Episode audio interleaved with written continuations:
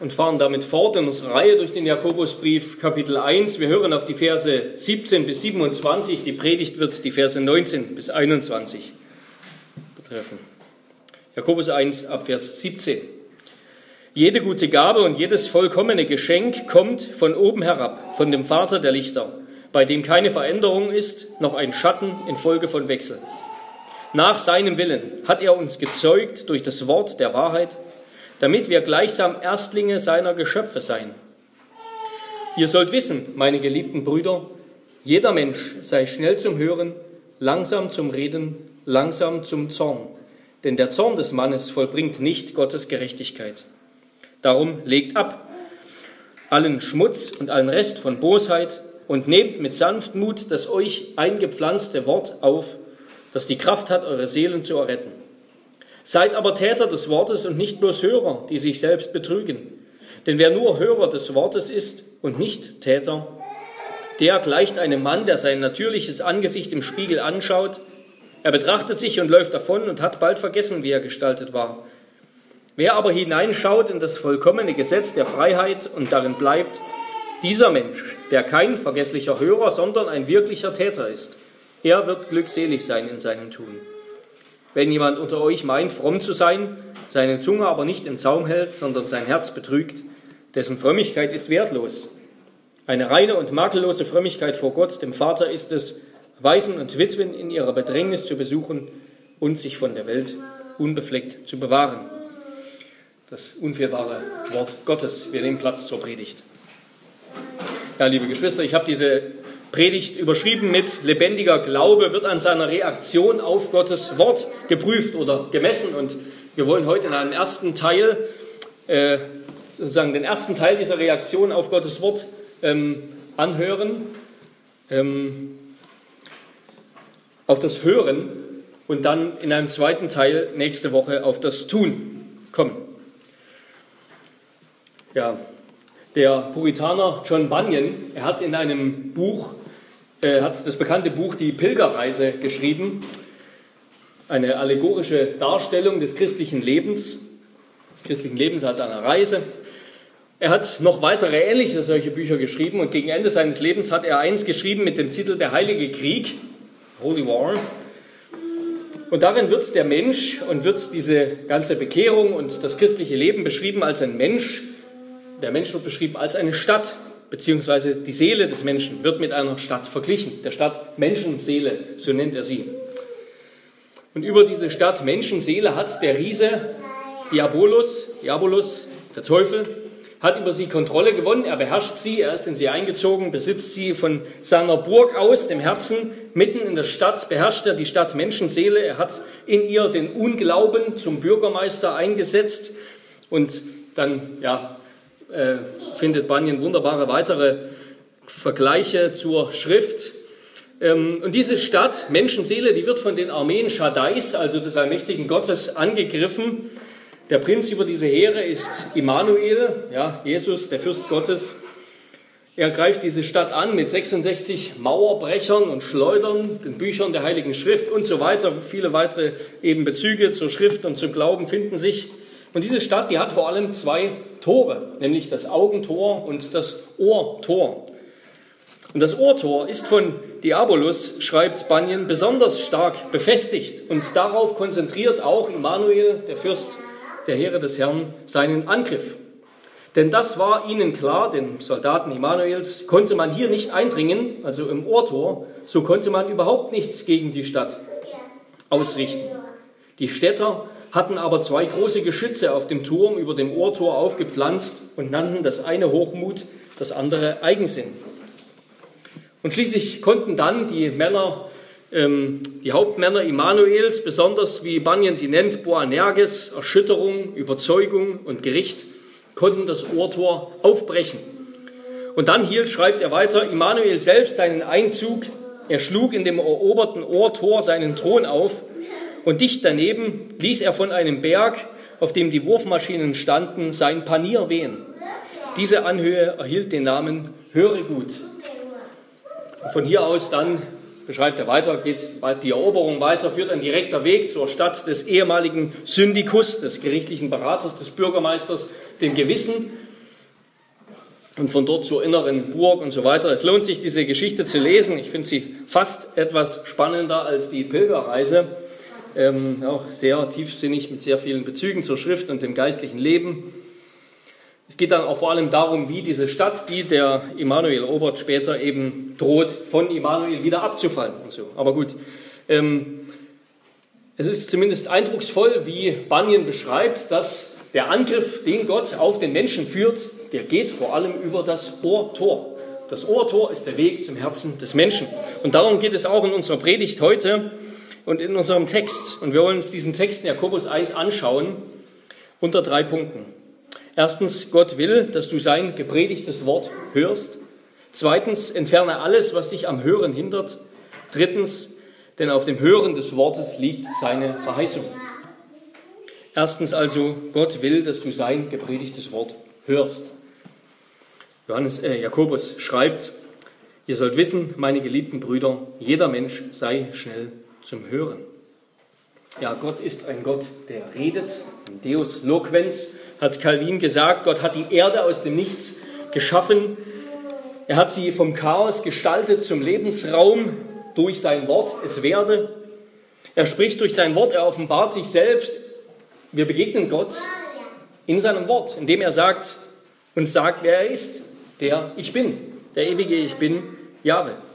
Gott handelt durch sein Wort.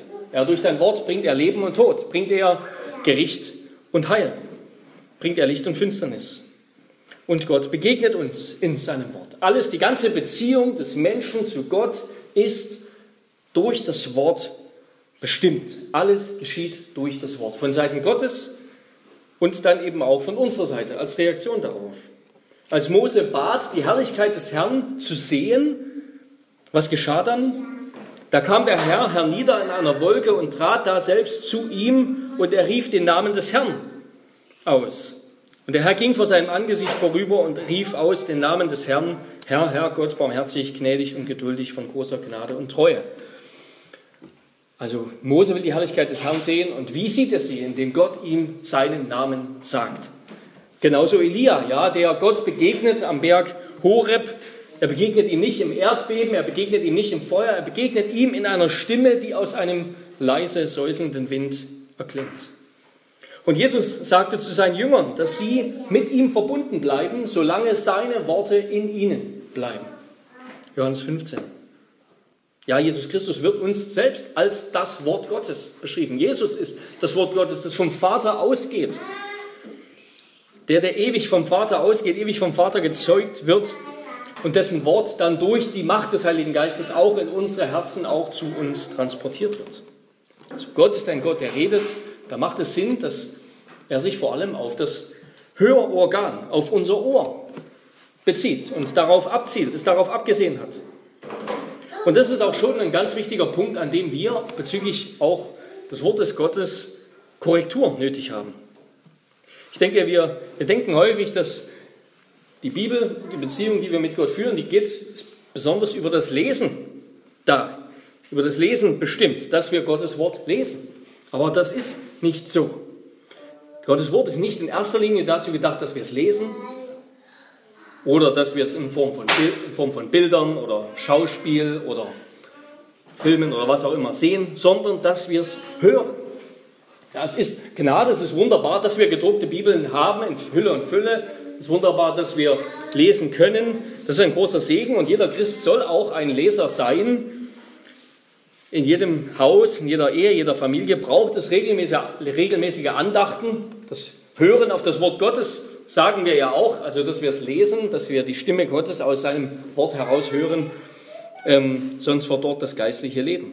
Aber weder das Lesen noch das Sehen ist eigentlich die Methode Gottes. Ja? Die Methode Gottes ist das Reden und dass wir darauf hören. Gott legt allergrößten Wert darauf, dass wir ihn hören. Und wenn wir jetzt anfangen würden, mal die ganzen Stellen aus der Bibel lesen zu wollen, wo es sich ums Hören geht, ja, dann, dann würden wir bis morgen nicht fertig, wenn wir heute anfangen und einfach lesen. Das ist voll. Die Bibel, das Alte und das Neue Testament ist voll mit Ermahnungen, mit Aussagen darüber, dass Gott ein Gott ist, der redet und wir ihn hören. Das ist vielleicht neben dem eigentlichen Inhalt der Schrift, neben dem eigentlichen Inhalt des Evangeliums, der eigentlichen Botschaft, eines der ausführlichsten Themen der Schrift. Und das Hören wird nicht nur deshalb betont, weil die Leute damals vielleicht nicht lesen konnten oder weil es nicht genügend Schriften gab überhaupt, ja, weil es gab noch keinen Buchdruck und so weiter. Nein, die Schrift selbst ist ja geschrieben, um öffentlich gelesen zu werden. Ja, die Briefe des Neuen Testaments wurden öffentlich verlesen. So lesen wir das bei Paulus. Das Alte Testament wurde lange Zeit mündlich transportiert und es ist ein Buch voller Geschichten, die davon leben, dass man sie erzählt. Das Wort Gottes besteht teilweise selbst aus Predigten. Ja, der Hebräerbrief ist eine Predigt, eine niedergeschriebene Predigt. Die Apostelgeschichte ist in erster Linie eine Geschichte von Predigten und Predigtreisen. Und der Apostel Paulus, der schreibt interessanterweise, dass am Anfang seines Römerbriefs, er wollte schon immer mal nach Rom reisen, um auch den Christen in Rom das Evangelium zu predigen. Römer 1, Vers 15. Und weil er das noch nicht konnte, hat er eben vorerst diesen Brief geschrieben.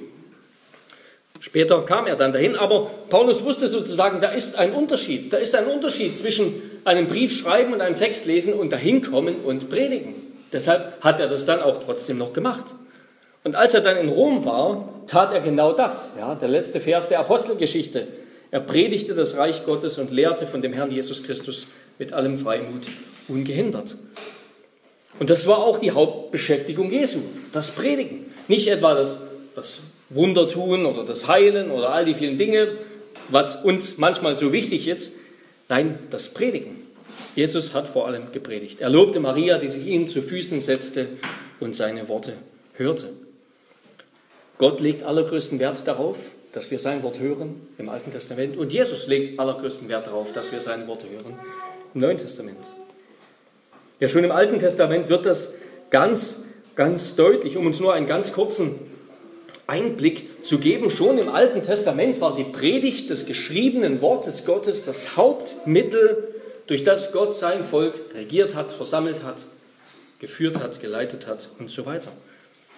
Eines der wichtigsten Worte des ganzen Alten Testaments, das berühmte Shema Israel. Höre Israel, der Herr ist unser Gott, der Herr ist einer und du sollst den Herrn, dein Gott, lieben von ganzem Herzen und so weiter. Höre Israel. Und immer wieder wird das Volk Israel daran geprüft, ob es Gottes Propheten anhört, ob es ihn hört und ihn folgt, das tut, was sie sagen, ihn glaubt und gehorcht. Ob es ihnen gehorcht, ja, auch da ist in unserer Sprache das Hören drin. Das Hören ist die Voraussetzung für das Tun, für das Gehorchen. Gehorsam gegen die, in Klammern, verkündigte Stimme des Herrn, das war schon immer das Hauptmerkmal des Glaubens, den Gott in seinem Volk sucht. Gehorsam gegen die verkündigte Stimme des Herrn, das ist ein Zitat aus 1 Samuel 15, 22. Das war schon immer das Hauptmerkmal des Glaubens, den Gott in seinem Volk sucht. Das Problem schon damals im Alten Testament, Jeremia 13, Vers 10 und zahllose weitere Stellen, sie haben nicht gehört. Sie haben nicht gehört. Hört das Wort des Herrn, ihr Herren von Sodom, nimm zu Ohren die Weisung unseres Gottes, du Volk von Gomorra. So ruft Jesaja das Volk Israel auf, das Wort des Herrn doch endlich anzuhören. Und weiter geht es im Neuen Testament, genauso. Markus 9, die Verklärung Jesu auf dem, auf dem Berg, die Verklärung Jesu, als die Wolke Gottes erscheint, die Gegenwart Gottes erscheint. Und was sagt er? Das ist mein geliebter Sohn, den sollt ihr hören. Und wozu kam Jesus? Er kam und predigte das Evangelium Gottes. Kam, um zu predigen. Und als er fertig war, als er gegangen ist, was hat er gemacht? Er hat seine Jünger als Zeugen ausgesandt, um zu predigen das Reich Gottes. Und wer nicht auf sie hört, sagt, sagt Jesus, der wird schlimmer sein als die Leute, schlimmer dran sein im Gericht als die Leute von Sodom und Gomorra. Er wird schlimmer dran sein, weil er nicht gehört hat auf diese Botschaft. Und die Apostel, die dann vor allem gepredigt haben, deren Aufgabe vor allem im Predigen stand, Apostelgeschichte 6, Vers 4, sie haben Schüler eingesetzt mit dem Auftrag, predige das Wort, Stehe dazu, es sei zur Zeit oder Unzeit, weise zurecht, drohe, ermahne mit aller Geduld und Lehre. Die Hauptaufgabe, das, was in der Kirche geschieht, das, was die Diener Gottes tun, ist, die eingesetzten Diener des Wortes ist zu predigen, das Wort hörbar, die Botschaft des Wortes hörbar hinaus schallen zu lassen. Und gleich im nächsten Satz finden wir auch wiederum das Muster aus dem Alten Testament, denn es wird eine Zeit kommen, da sie die heilsame Lehre nicht ertragen werden, sondern nach ihrem eigenen Begehren werden sie sich selber Lehrer aufladen, nach denen ihnen die Ohren jucken und werden die Ohren von der Wahrheit abwenden, werden das Ohrtor schließen und sich den Fabeln zukehren. 2. Timotheus 4.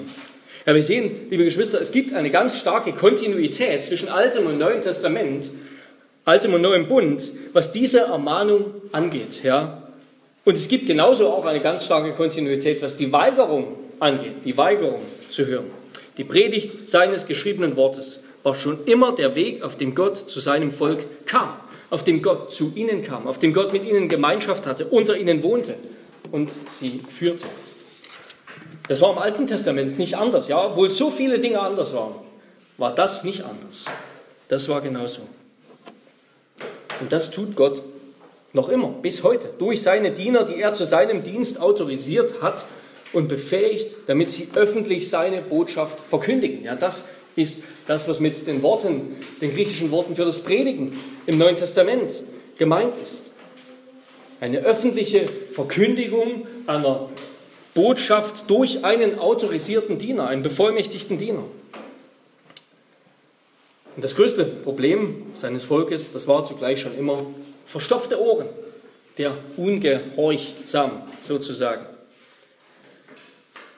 Ja, Gehorsam gegen die Stimme des Herrn, gegen die verkündigte Stimme des Herrn war und bleibt das Hauptmerkmal des Glaubens, das den Gott in seinem Volk sucht. Und genau damit endet dann die Bibel auch. Damit endet die Bibel. Offenbarung 22, Vers 16 bis 18. Ich, Jesus, habe meinen Engel gesandt, euch dies zu bezeugen für die Gemeinden. Ich bin die Wurzeln des Geschlechts Davids, der helle Morgenstern. Und der Geist und die Braut sprechen, komm. Und wer es hört, der spreche, komm. Wen dürstet, der komme, wer da will, der nehme das Wasser des Lebens umsonst. Ich bezeuge allen, die da hören, die Worte der Weissagung in diesem Buch und so weiter, wenn jemand etwas hinzufügt oder wegnimmt. Ja, auf dem Hören des Wortes liegt die Verheißung des Lebens. Und auf dem Nichthören des Wortes liegt die Androhung des Todes. Darum sei still in der Versammlung der Heiligen, hör auf zu diskutieren und höre auf das Wort. Und darauf liegt der Fokus, worum es bei Kirche geht. Darum geht es. Ja, es geht nicht um Kleingruppenarbeit, um irgendwie eins zu eins und um Beziehungspflege. Nein, es geht zuallererst um die Predigt des Wortes und um das Hören des Wortes. Und wie wir dann später sehen werden, die Sakramente selbst, so haben wir in der Theologie das immer begriffen, sind sichtbares Wort. Wort, das Gott in seiner Gnade uns noch auf einer anderen Dimension sozusagen schenkt. Warum verwendet Gott diese Methode des Hörens, um seine Beziehung zu uns zu knüpfen? Warum verwendet er das? Erstens einmal, es ist, können sagen, kulturell neutral. Ja? Hören gibt es in jeder Kultur. Jeder Mensch kann hören. Jeder ist dazu in der Lage. Abgesehen davon, dass man taub ist. Ja, wenn man taub ist, dann nicht. Aber dafür ist auch kaum Bildung Voraussetzung. Jeder kann in seiner Muttersprache hören Dafür muss man sich nicht anstrengen. Ja, die Worte fallen quasi von selbst ins Ohr, wenn sie gesagt werden.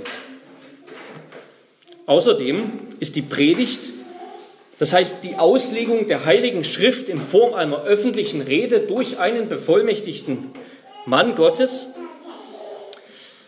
die, die Predigt bringt die Autorität des Wortes, die Autorität, die im Wort ist, bringt sie am besten zum Ausdruck, am deutlichsten zum Ausdruck. Sie verlangt von uns eine Reaktion, eine Haltung der Unterordnung. Ja, das ist ein Problem oder eine Gefahr, nicht ein Problem, aber eine Gefahr bei Hauskreisen zum Beispiel, ja, dass, dass die Diskussion im Mittelpunkt steht und es darum geht, die wir diskutieren und wir kommen irgendwie zusammen dann zur Wahrheit. Aber die Haltung der Unterordnung unter Gottes Wort, die wir einnehmen sollen als Gläubige, als Christen, die droht in den Hintergrund zu raten.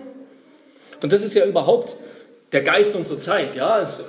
Diskussion, der Geist des Diskutierens. Ja, wer, wer etwas sein will, wer, wer schlau sein will, wer gebildet sein will, der verkauft sich als ein, als ein Freigeist, als einen religiösen Freigeist, der neue Ideen hat, der sein eigenes Ding durchzieht. Wer einfach nur zuhört und gehorcht, der wird als unselbstständiger Dummkopf verpönt. Aber wenn Gott spricht, ja, dann ist es das Schlaueste, dass wir still sind und zuhören. Dass wir eifrig und lernwillig zuhören. Ja, das ist mit diesem schnellen Hören bereit gemeint. Seid schnell bereit zu hören. Hört schnell. Nicht etwa schnelles, oberflächliches Zuhören, durch das wir das dann später vergessen. Ja, darauf kommt Jakobus auch und kritisiert es, ein oberflächliches Zuhören, wo eigentlich nichts im Herzen bleibt. Nein, es ist gemeint eine, eine demütige Haltung. Die demütige Haltung eines Jüngers gegenüber seinem Herrn, lernwillig, eifrig zuzuhören. Und das ist der, der größte Unterschied auch zwischen dem Jünger und zwischen dem, der den Herrn nicht kennt. Es ist nicht unbedingt seine, seine persönliche Heiligung, seine Frömmigkeit, wie weit er ist, wie besonders heilig er ist. Der erste Unterschied ist, der Jünger ist beim Herrn und hört seine Stimme. Der, der den Herrn nicht kennt, ist das nicht. Und bedenken wir auch bei all dem, es ist gerade Gott, der uns liebevoll und zugleich scharf bisweilen ermahnt und zurechtweist. Es ist der Teufel hingegen, der uns, der uns schmeichelt, der uns nicht korrigiert. Also erstens das Hören beziehungsweise das Hören des gepredigten Wortes, das ist kulturell neutral. Zweitens, es verlangt von uns eine Haltung der Unterordnung unter die Autorität des Wortes. Und drittens, die Form der Predigt, das heißt, dass das Wort verkündigt und gehört wird, das entspricht in ihrem Wesen eben auch dem Inhalt der Botschaft. Die Form der Predigt entspricht dem Inhalt des Gepredigten, dem Inhalt der Botschaft. Paulus beschreibt das in Römer 10, ab Vers 6. Da schreibt er aber, die Gerechtigkeit des Glaubens redet so. Sprich nicht in deinem Herzen, wer wird in den Himmel hinaufsteigen, nämlich um Christus herabzuholen, oder wer wird in den Abgrund hinuntersteigen, um Christus von den Toten zu holen, sondern was sagt sie? Das Wort ist dir nahe in deinem Mund und in deinem Herzen. Dies ist das Wort des Glaubens, das wir verkündigen. Ja, das Evangelium ist eben eine Botschaft, die besagt, wir können uns nicht selbst retten indem wir aus eigener Kraft etwas Gutes tun. Wir können auch nicht zu Gott hinaufsteigen und uns mit unserer Schlauheit vor ihm empfehlen, mit schlauen und weisen Worten und guten Argumenten. Wir sind nicht mit Gott auf Augenhöhe. Nein, die Botschaft des Evangeliums ist, Gott selbst ist heruntergekommen zu uns aus reiner Gnade vom Himmel. Er hat sich über uns erbarmt und er hat alles vollbracht zu unserem Heil. Da ist nichts mehr, was wir dazu tun können, sondern Gott hat alles vollbracht zu unserem Heil. Unsere Rettung steht in Christus schon vollkommen bereit. Und genau das wird durch das Hören deutlich. Ja, wenn wir das lesen müssten oder auf irgendeine andere Weise, beim Lesen muss man sich erst bemühen, je nachdem, wie gut man das kann, ist es nicht viel Mühe, aber man muss sich bemühen, man muss irgendwie aktiv werden, um den Text zu verstehen. Das Hören hingegen, das fällt uns eben einfach ins Ohr. Ja, wenn wir da sitzen, können wir es kaum verhindern, dass es uns ins Ohr hineinfällt. Es ist einfach ein Geschenk sozusagen. Hören kann jeder. Es geht automatisch. Es fordert keine Mühe. Die Predigt ist deshalb ja, die natürliche, passende, von Gott eingesetzte Methode, um den Glauben zu schaffen. Den Glauben, der eben ein Geschenk Gottes ist, der das, die Botschaft einer von geschenkter Gnade ist im freien Erbarmen Gottes. Dass wir nur noch annehmen brauchen, worauf wir nur noch vertrauen sollen, wenn wir es hören. Der Glaube kommt aus dem Gehörten, das Gehörte aber aus Gottes geschriebenem Wort. Darum gilt für uns als Gottes Volk, als Gottes Gemeinde die Aufforderung, höre auf Gottes Wort. Das ist das Erste, das Wichtigste, was du tun sollst auf Gottes gepredigtes Wort, auf sein vollmächtiges Reden zu hören. Das ist das Erste, was uns als Christen auszeichnet, dass wir unter der Predigt sitzen in der Versammlung des Volkes Gottes. Wer die Predigt nicht hören will, der will Gott nicht hören. Und wenn du meinst, im Gottesdienst sollte das zu hören sein, was dir gefällt, was deinen Ansichten entspricht, deinen Gedanken entspricht, dann musst du zuerst, dann müssen wir zuerst die Grundhaltung eines Christen wieder neu lernen.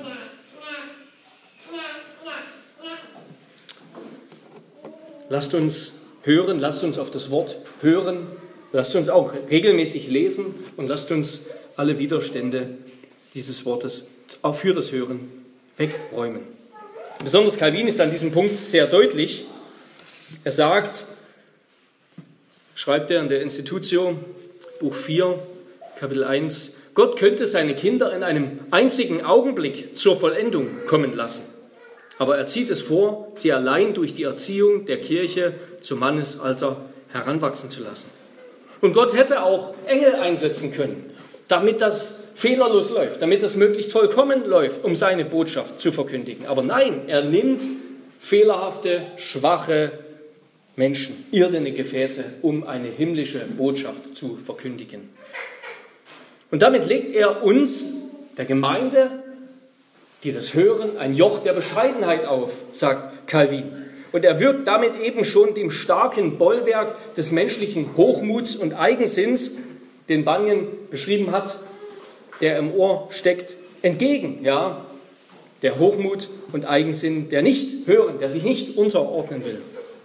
Damit wir hören, muss Gott zuerst die Halsstarrigkeit unseres Herzens brechen. Und da ist das Hören des Wortes Gottes aus dem Mund eines fehlerhaften Menschen eine gute Übung der Frömmigkeit, sagt Calvin.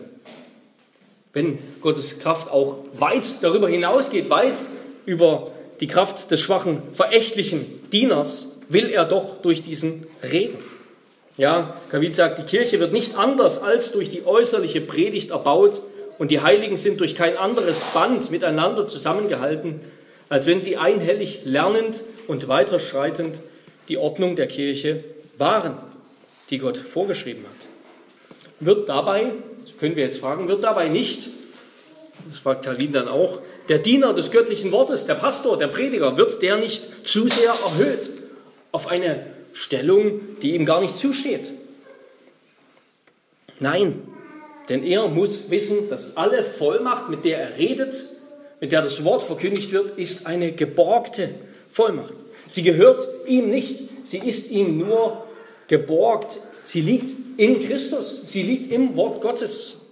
Deshalb sprechen wir auch, wenn wir die Absolution sprechen, die wenn, wenn der Pastor zuspricht mit der Vollmacht Gottes als eingesetzter Diener, dass uns unsere Sünden vergeben sind, denen, die glauben, Deshalb beziehen wir uns auch immer in, auf das Wort, wie Gott sagt. Ja, wir tun das nicht wie die römisch-katholischen Priester, die das quasi in ihrem eigenen Wort, selbst als Mittler, tun. Nein, die Autorität, die Vollmacht liegt in Christus im Wort Gottes. Wer faul ist und deshalb seine eigenen Ideen predigt, statt Gottes wahres Wort, der wird streng gerichtet. Noch das sagt Jakobus später, Kapitel 3, werdet nicht in großer Zahl Lehrer, meine Brüder da ihr wisst, dass wir ein strengeres Urteil empfangen werden, denn wir alle verfehlen uns vielfach, besonders im Reden.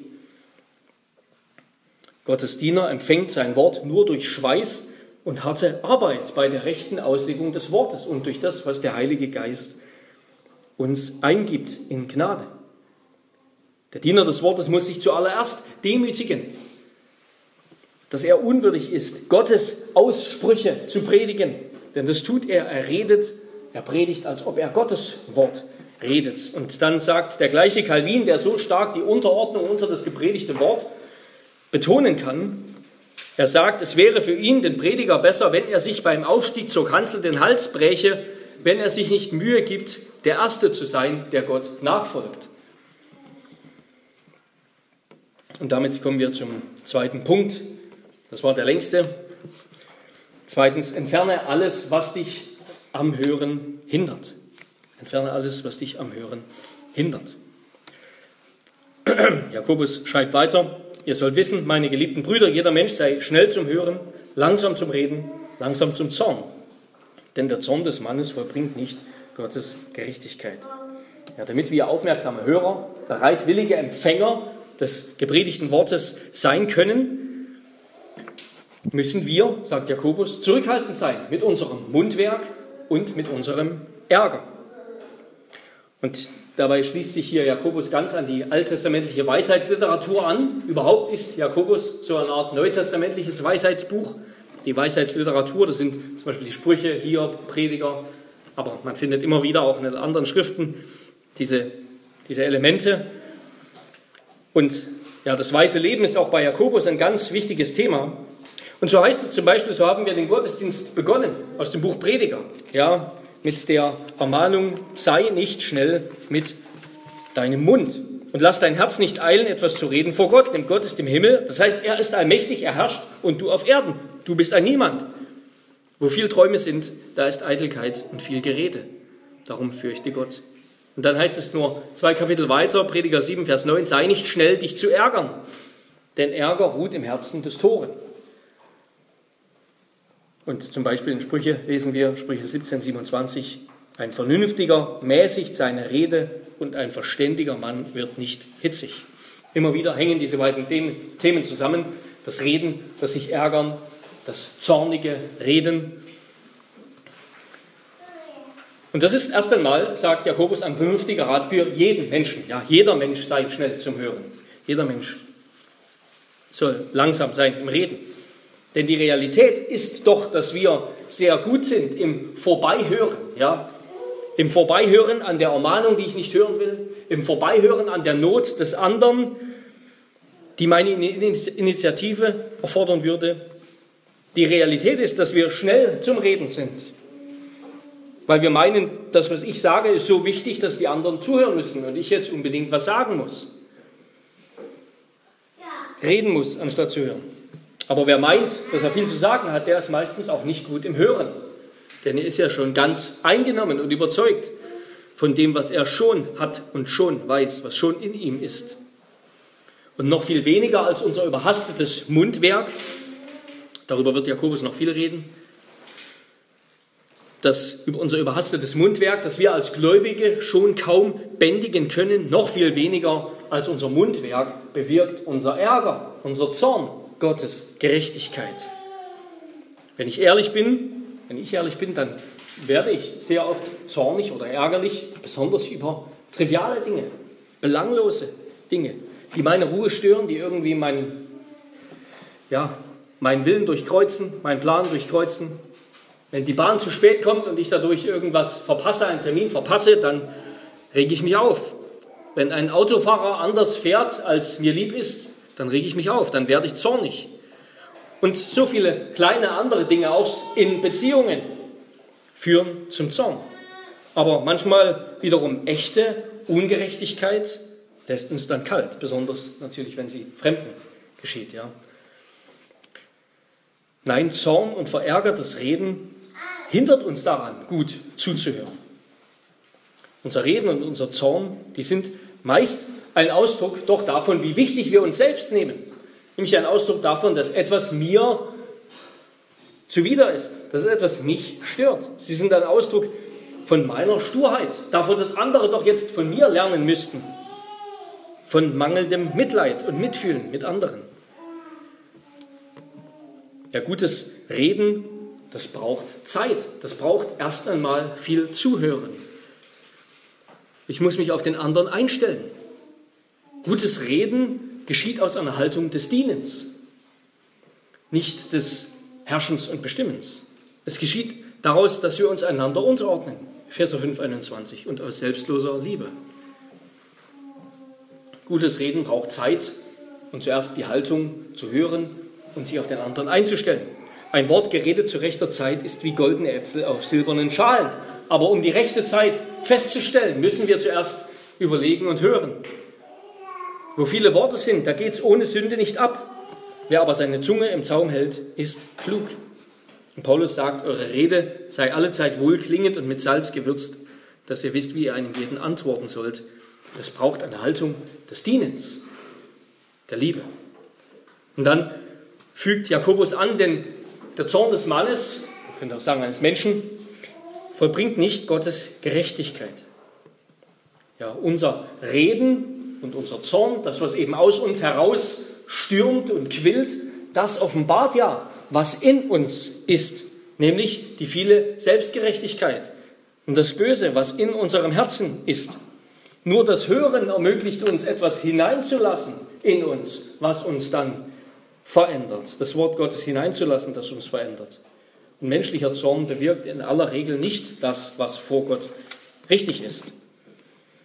Und hier sind wir dann immer schnell zu betonen, dass es ja einen heiligen Zorn gibt, einen richtigen Zorn, einen Zorn auf das Böse. Das stimmt auch, es gibt das.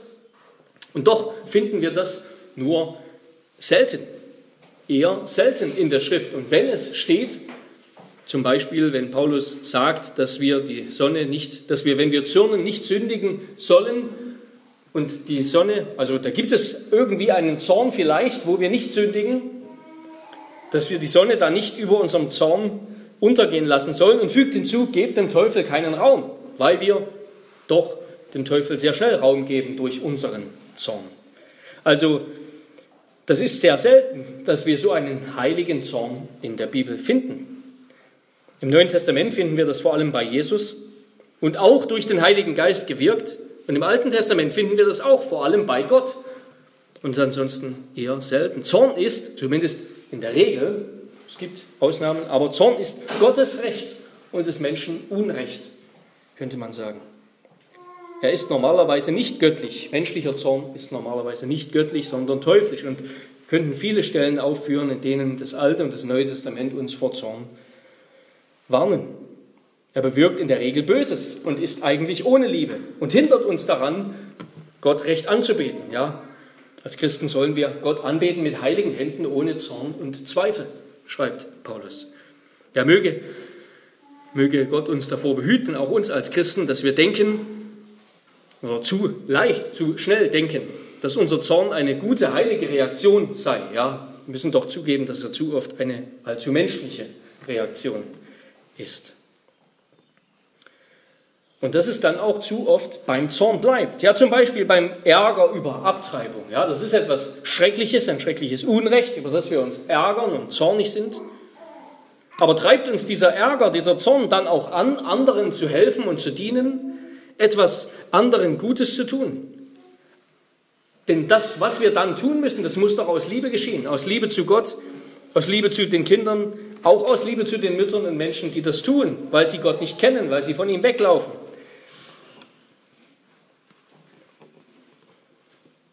Ja, wir haben es viel mehr nötig, Liebe zu lernen, als einen heiligen Zorn zu lernen. Den mag Gott uns schenken, der Heilige Geist uns schenken zu seiner Zeit.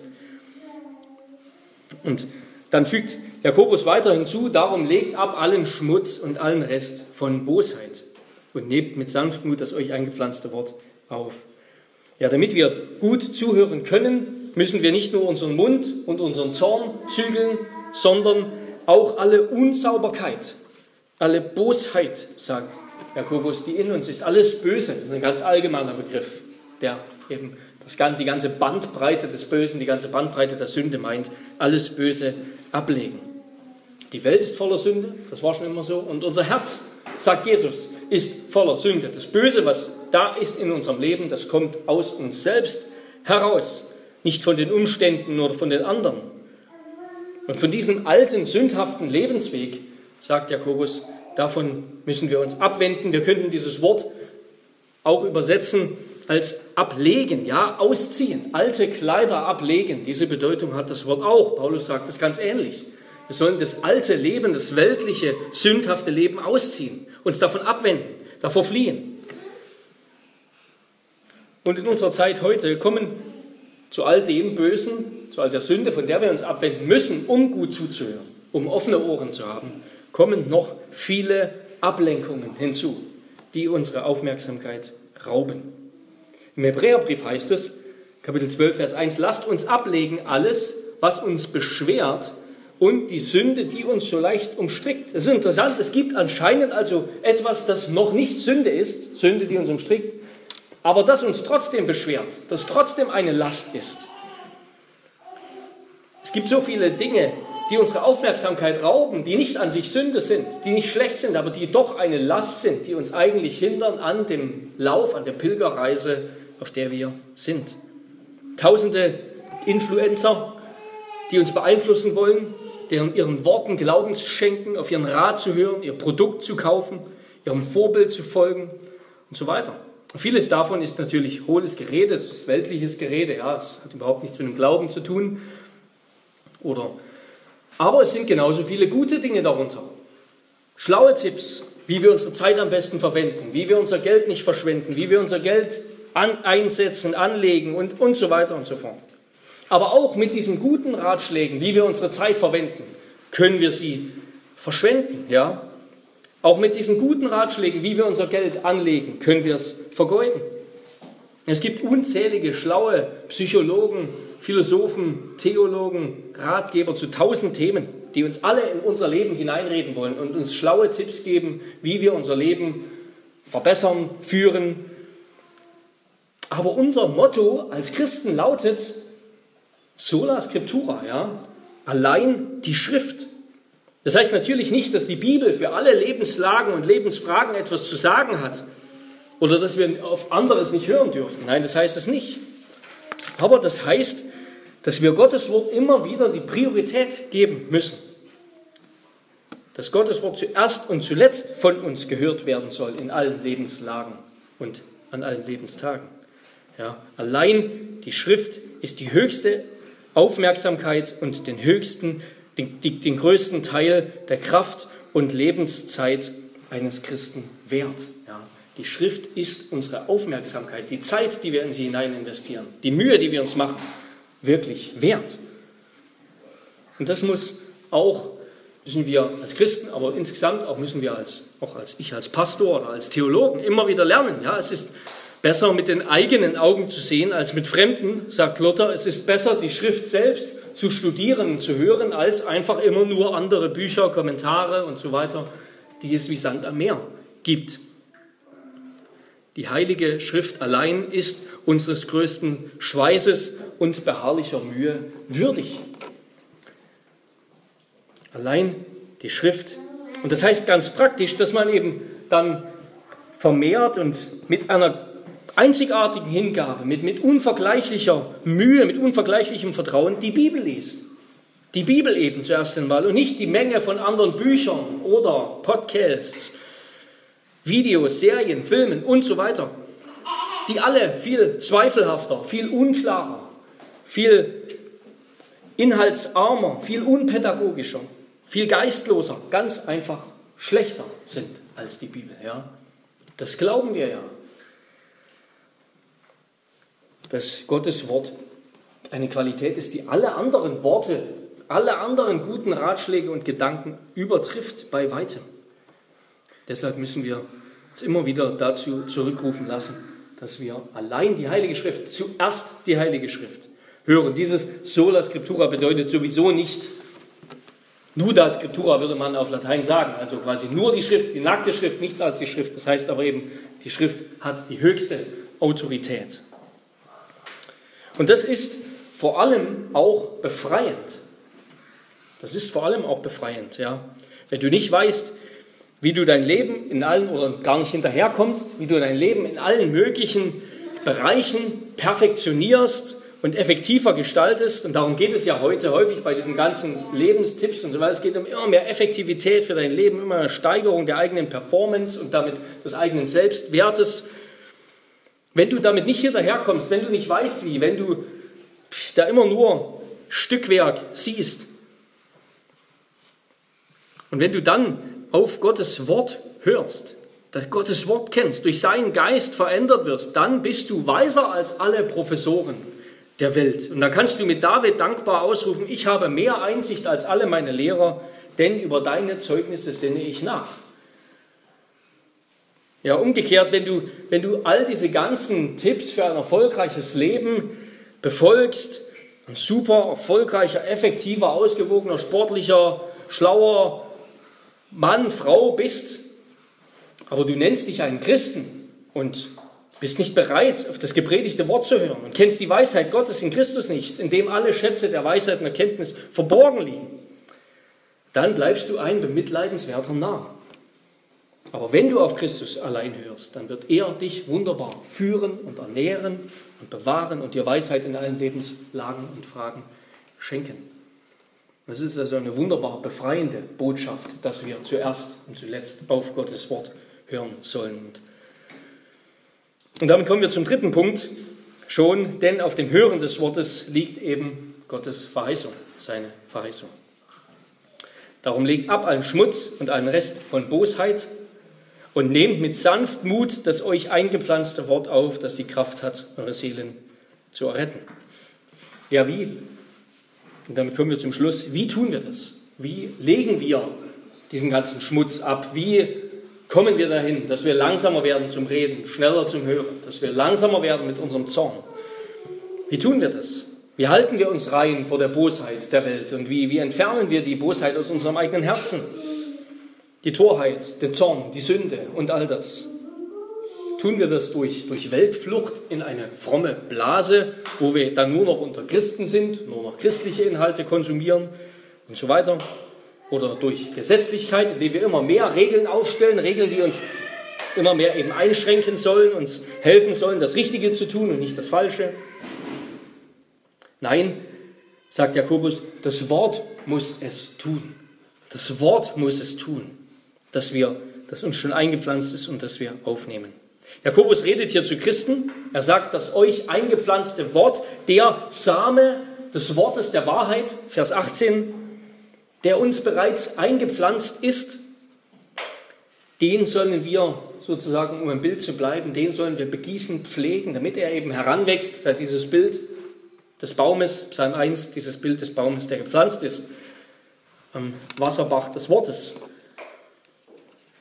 Die Änderung unseres Herzens, die, die Änderung unseres Verhaltens, die Änderung unseres Lebens, unseres Redens, unseres Zürnens, unserer Emotionen, das bewirkt Gott durch sein Wort. Und das ist, ja, das ist absolut befreiend. Es ist nicht, dass wir das tun sollen und es ist vor allem auch nicht, dass wir das tun können. Ja. Gott wirkt das Gott wirkt das Wollen, das gute Wollen und auch das Vollbringen durch sein Wort. Er wirkt durch sein Wort, durch seinen Geist, dass wir das wollen, was er will und dass wir das hassen, was er hasst. Er macht uns zu einem neuen Menschen, Vers 18. Er hilft uns nach dem, Gottes, nach dem Willen Gottes zu leben und Gerechtigkeit zu vollbringen. Vers 20. Und eben auch, er errettet durch sein Wort unsere Seelen am Tag des letzten Gerichts vor dem Zorn Gottes eben indem er uns durch sein Wort den Glauben an Christus schenkt und einpflanzt, den Glauben an Christus, der allein, durch den allein wir leben. Dieses neue Leben in uns, das nehmen wir an, das Gott uns schon geschenkt hat, das nehmen wir an, indem wir es immer wieder begießen und pflegen durch das gehörte Wort, dass wir es immer wieder auffrischen durch das gehörte Wort. Es uns aneignen, eifrig lernen, danach leben, darauf acht geben und es dann auch tatsächlich tun. Ja, das, das Hören aufs Wort, das soll nicht zu frommen, untätigen Kirchenbankchristen führen, sozusagen, sondern zu tatkräftigen Männern und Frauen Gottes, die tun, was ihm gefällt. Dazu wird Jakobus dann im nächsten Abschnitt kommen. Ja, dass wir das Gehörte tun, werden wir nächste Woche hören. Ja, das Wort Gottes ist es, das uns verändert, indem es unser Denken erneuert indem es, und heiligt, damit wir beurteilen können, was Gottes Wille ist und was ihm gefällt. Römer 12, Vers 2 sagt Paulus was ganz Ähnliches. Und Gottes Wort, das ist eben nicht nur Information, eine Menge von Informationen über Geschichte und über Weisheit und über sonst was, sondern es ist Kraft, es ist Leben, es ist Licht, es ist der Wille Gottes. Es ist das Instrument, durch das Gott seinen Willen in uns bewirkt. Und das ist, das ist Evangelium. Ja, Gott redet und wir werden zu neuen Menschen. Das machen wir nicht selbst, das macht Gott in seiner Gnade. Gott hat die Erde dadurch geschaffen, dass er gesprochen hat. Also kann er auch uns von Toten zu Lebendigen, von Faulen zu Fleißigen, von Zornigen zu Sanftmütigen, von Lüsternen zu Zufriedenen, von närrischen zu weisen Menschen machen und so weiter. Ja, ja, Gott macht uns durch sein Wort glücklich. Schreibt Jakobus dann später auch, er erfüllt uns mit unauslöschlicher Freude.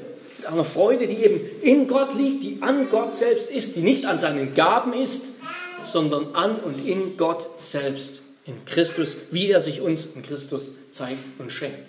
Ja. Das tut er, das wirkt er in uns durch sein Wort. Wir kennen alle diese, diese Geschichte aus dem Alten Testament, ja, wo der Prophet Ezekiel von Gott auf einen Friedhof geführt wird, voller toten Gebeine und ähm, die sind alle tot, es sind nur noch Skelette und ja, der, der Prophet spricht, Gott sagt ihm Rede und er redet, er redet Gottes Wort und mit Gottes Wort kommt oder Gottes Wort kommt auf Gottes Geist daher gefahren und schenkt Leben und macht alles neu. Und genau so ist es auch in uns, wenn wir das Wort hören. Deshalb dürfen wir es mit der Erwartung hören, mit dem Vertrauen hören, dass Gott uns verändert, dass Gott etwas in uns tut, dass er uns von alten zu neuen Menschen macht, dass er uns eben, es wirkt in unserem Herzen, dass wir das Böse, das Alte ablegen und ausziehen und immer mehr Christus anziehen. Wenn Gott spricht, dann geschieht das. Und der Punkt ist eben, Gott spricht durch sein gepredigtes Wort. Durch sein Wort, durch sein Wort der Absolution, ja. Wie lautet die Absolution, die wir sprechen, zusprechen, die lautet, dir sind deine Sünden vergeben. Das ist ein, ein Wort, das hat Luther betont, das ist ein Wort, das selbst schafft, ja. Das ist ein Wort, das schafft, was es sagt sagt eben, du bist kein Sünder mehr und damit bist du kein Sünder mehr, weil Gott das sagt. Du bist ein Gerechter in Christus. Du bist nicht mehr tot, du bist lebendig. Das Wort Gottes selbst bringt die Kraft mit sich. Es ist die Kraft, es ist das neue Leben. Darum nimm Gottes Wort an mit Demut, mit Gelassenheit, mit Lernbereitschaft, ohne Rechthaberei. Und hier, hier haben wir wieder beides, das Moment der Souveränität Gottes und unserer Verantwortung. Ja, Jakobus sagt, Gott wirkt, Gott schafft, Gott macht. Darum nimm es an. Schaff alles, alle Hindernisse beiseite. Tu alles weg, was es hindert. Bitte ihn, dass er wirkt. Ja. Mach dich bereit. Gott wird wirken. Gott wird reden. Und das Gleiche bekennen wir auch gleich jetzt gemeinsam wenn wir fragen in unserem Katechismus, woher kommt der Glaube, woher kommt der rechtfertigende Glaube, der uns zu neuen Menschen macht, der uns mit der Gerechtigkeit Christi begleitet, sodass wir nicht länger schuldig und sündhaft vor Gott stehen, sondern als neue Menschen. Heilig und gerecht in Christus. Woher kommt das? Der Heilige Geist wirkt den Glauben in unseren Herzen durch die Predigt des heiligen Evangeliums und er bestätigt ihn durch den Gebrauch der heiligen Sakramente. Und im Abendmahl gibt Gott uns eben dann noch eine andere Dimension zu dem Hören dazu, die Dimension des Schmeckens, ja, des Schmeckens, dass wir das Wort empfangen mit Brot und Wein. Und damit will ich abschließen. Der im Ausschnitt von Paulus aus dem 2. Korintherbrief, Kapitel 4, Abvers 3. Ist aber unser Evangelium verdeckt, so ist es denen verdeckt, die verloren werden den Ungläubigen, denen der Gott dieser Welt den Sinn verblendet hat, dass sie nicht sehen das helle Licht des Evangeliums von der Herrlichkeit Christi, welcher ist das Ebenbild Gottes, in Klammern, wie wir schon gesehen haben, gehört haben, dass sie nicht, indem sie nicht recht hören. Ja, sie sehen die Herrlichkeit nicht, weil sie es nicht hören. Und das kommen wir auch gleich weiter deutlich, denn wir predigen nicht uns selbst, sondern Jesus Christus, dass er der Herr ist, wir aber eure Knechte um Jesu willen. Denn Gott, der da sprach, Licht soll aus der Finsternis hervorleuchten, der hat einen hellen Schein in unsere Herzen gegeben, dass die Erleuchtung entstünde zur Erkenntnis der Herrlichkeit Gottes in dem Angesicht Jesu Christi. Ja, durch das Wort wurde die Welt neu. Durch das Wort werden wir neu, indem wir die Herrlichkeit Gottes in Christus erkennen. Christus selbst ist im Wort. Er begegnet uns. Wir sehen ihn im Wort und er kommt mit seiner ganzen Gnade und Herrlichkeit in unser Leben. Amen. Lasst uns beten.